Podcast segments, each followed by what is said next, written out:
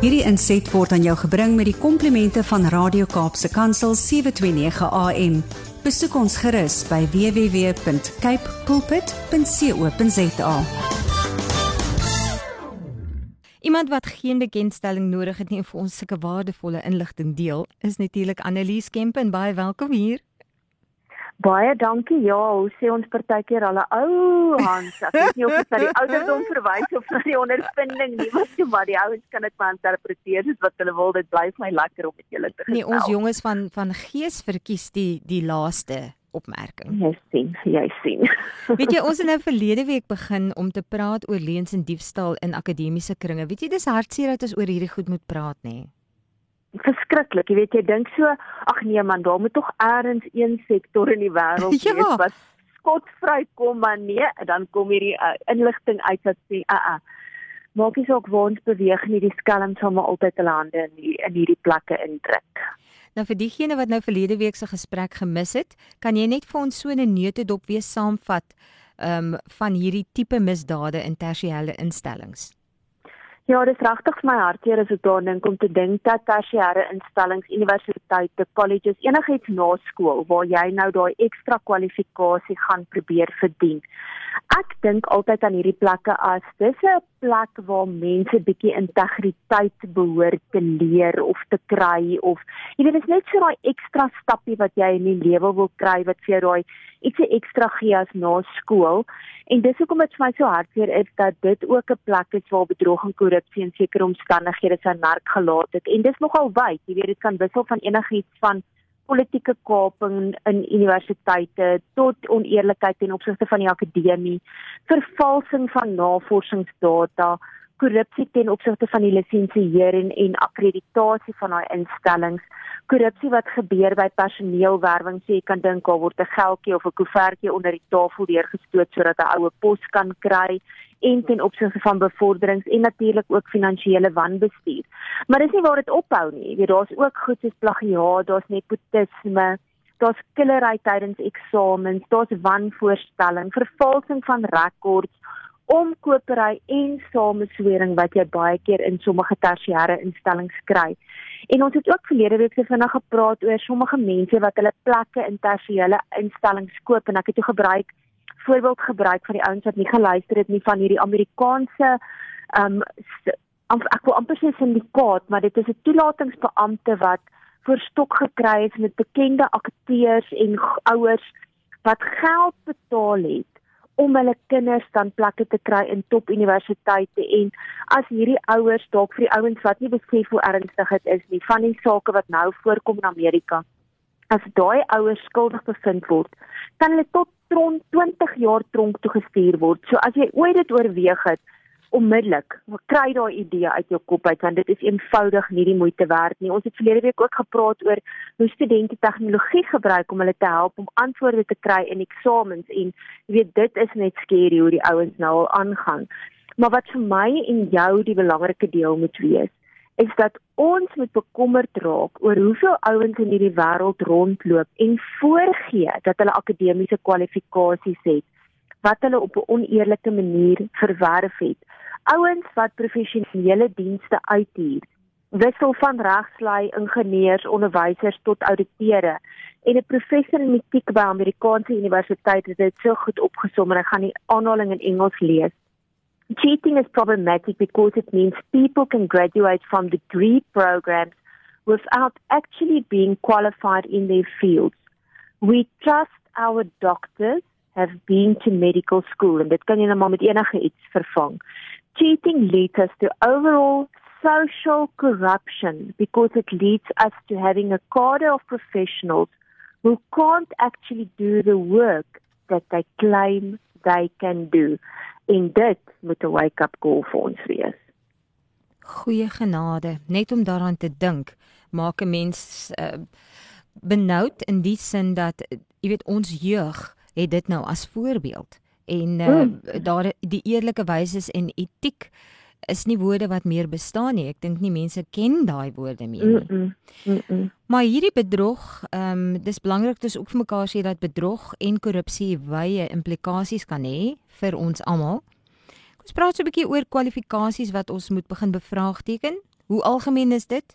En het jy miskien vir ons voorbeelde net om ons luisteraars so 'n bietjie op hulle hoede te stel?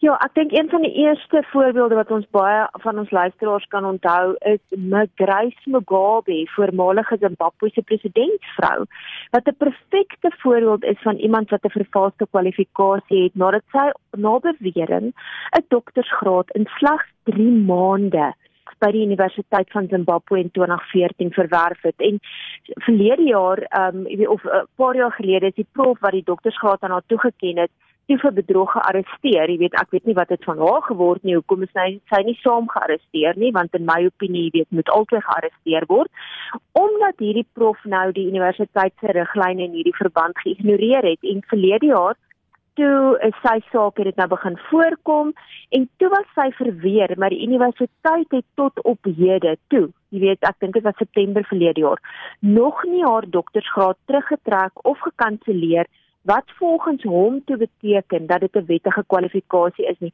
so jy kan klaar dink hier's drie partye wat skuldig is die ou wat dit aan haar toegeken het, die universiteit wat toegelaat het dat dit toegeken is en dit nog na bewering nog nie onttrek het nie en sy wat dit aanvaar het. So hoeveel ander gevalle is daar nie? Jy weet in Kenia wat nog 'n probleem geskep het is dat wetgewing dit verpligtend maak dat diegene diegene wat in hulle parlement wil dien minstens universiteitsgraad moet hê. So jy kan net dink hoe groot deur dit oopgemaak vir vervalste kwalifikasies want nou kan jy nie 'n politikus word of jy weet 'n lid van die parlement word as jy nie 'n kwalifikasie het nie. So wat doen ons? Ons koop hom gou-gou. En weer eens is dit blykbaar moontlik om 'n doktorsgraad in so min as 3 maande op hierdie bedrieglike manier te kom. En enige ou wat swat of met die akademie te doen het, sal weet om 'n meesters of 'n doktorsgraad te kry. Jy weet, is nie veronderstel om gou-gou vinnige ding te wees nie. Jy vat enigiets tussen 2 en 4 jaar, as dit nie partykeer langer is om so 'n doktorsgraad oordenklik te verwerf. Want is navorsing, jy weet, dit 'n klomp studies wat gedoen moet word. So ek weet nie hoe kan enige ou dit in 3 maande doen nie. Ek dink die leiers die die luisteraars kan dalk gou-gou vir jou 'n boodskap stuur om te sê die ouens wat in so 'n posisie is, hoe lank het dit hulle gevat? En ongelukkig is dit nie net goed wat in ons buurlande of in ander dele van die wêreld gebeur nie. Suid-Afrika is nie uitgesluit nie. En in 2017 het die Suid-Afrikaanse kwalifikasie owerheid of SAQA bevind dat daar minstens 1276 kwalifikasies vervals was waarvan oor die 400 nasionaal en oor die 800 internasionale kwalifikasies was. So ja, dit is nog 'n skrikwekkende syfer om na te luister. Goeie genade, dis waar. En jy weet dit begin by jou ou self. Jy moet die mm. verantwoordelikheid dra om te sê nee, ek gaan nie korrup wees nie. Dra die skuldiges enige sins die gevolge van hierdie gedrag want dit klink vir my asof hulle redelik skotvry gaan uitkom. Ja, dis jy weet dis ongelukkig so met baie gevoel baie goed van korrupsie en bedrog en jy weet ons kan net na die staatskapingsverslag kyk om te sien hoe skrikwekkend is dit en ons weet jy weet dit is net die oortjies van die seekoei En ongelukkig is dit eenvoudig te wyd dat nie al hierdie ouens eenvoudig verstok gekry kan word en die hartseer is weer eens dat jy en ek as die onskuldige mense vir hierdie sogenaamde professionele persone se dienste betaal en baie van hierdie ouens trek eenvoudig dan aan die kortste end. Jy weet as slagoffers van hierdie korrupsie en bedrog wat in die akademie voorkom. En een van hierdie slagoffers was byvoorbeeld 'n prof by die Universiteit van Zululand wat agtergekom het daar's 'n hele bedrogsyndikaat by daai universiteit waar ouens in die akademiese personeel betrokke was om dan nagraadse kwalifikasies te verkoop.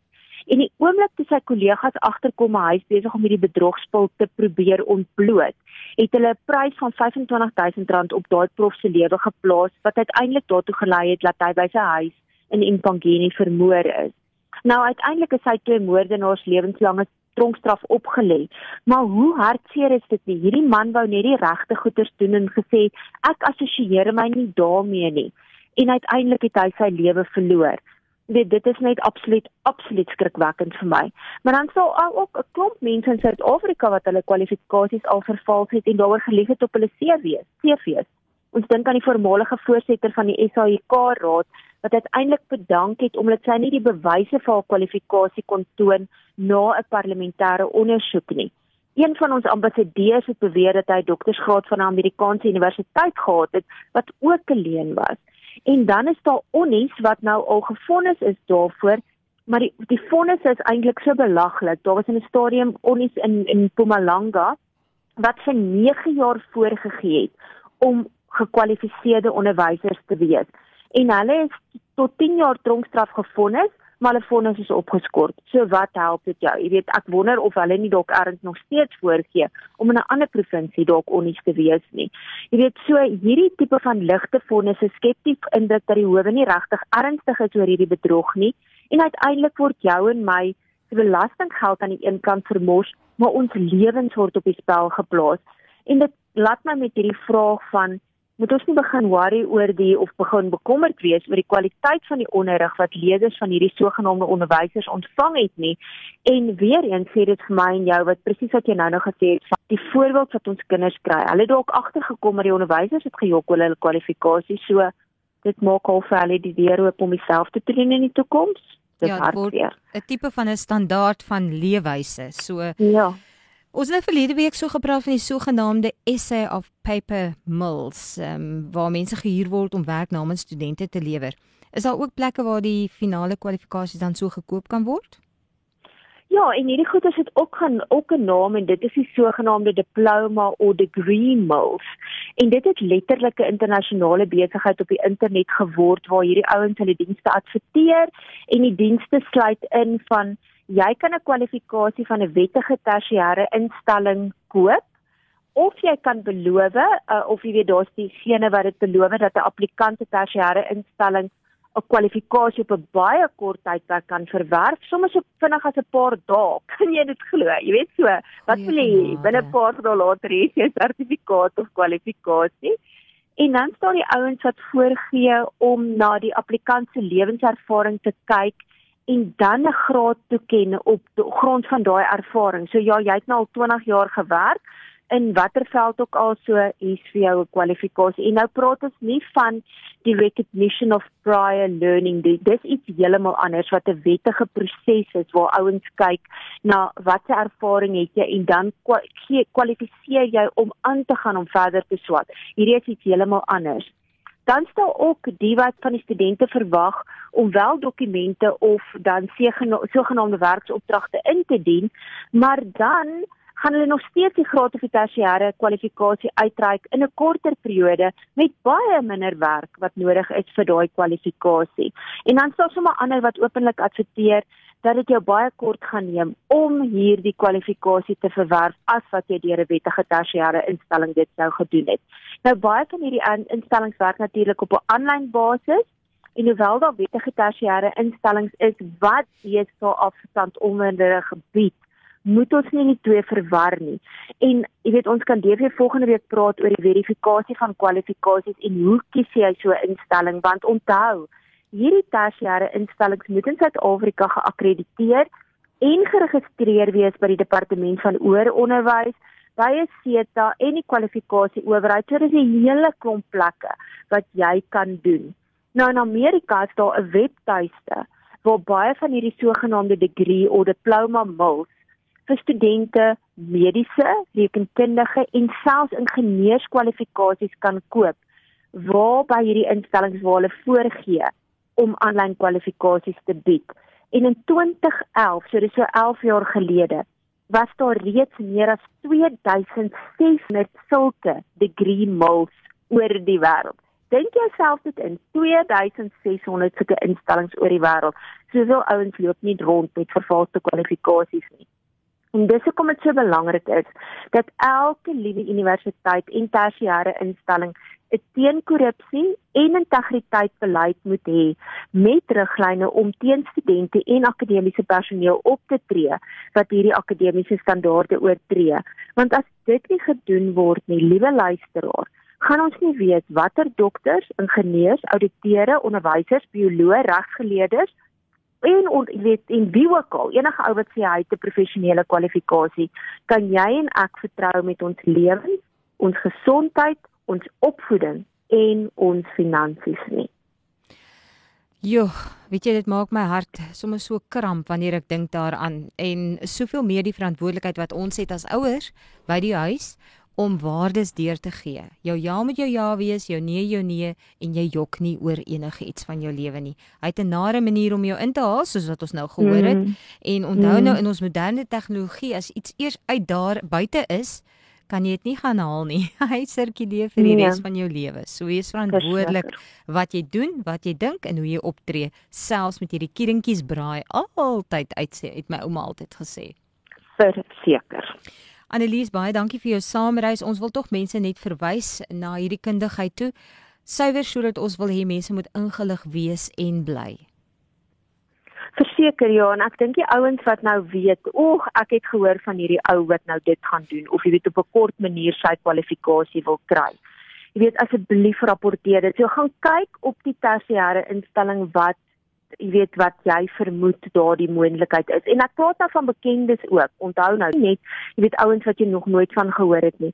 As jy op hulle webwerf ingaan, onder die contact us section van daai instelling, is daar in die meeste gevalle nommers en e-posadresse met 'n sogenaamde ethics hotline waar dit gerapporteer kan word. Soos met alle forme van misdaad sê ek altyd, doen jy jou deel en rapporteer dit. Dis die res van die ouens se verantwoordelikheid om dit te ondersoek. Jy hoef nie die speurder te wees nie, maar rapporteer dit. En as jy dalk nou die inligting gemis het, ons het 'n volledige artikel hieroor, het my kollega geskryf in ons vorige uitgawe van ons Desember uitgawe altans. So jy weet jy kan dan inteken op die tydskrif en jy gaan baie meer inligting kry as wat ek die laaste twee weke oor gepraat het. www.servamus.co.za vir al ons inligting, stuur vir my e-pos editor@servamus.co.za of kontak ons via daai platforms en natuurlik op sosiale media. Baie dankie, is heerlik om saam met jou te reis. Ek hoop jy het 'n aangename week. Totsiens. Dieselfde vir jou. Tata. Hierdie inset was aan jou gebring met die komplimente van Radio Kaapse Kansel 729 AM.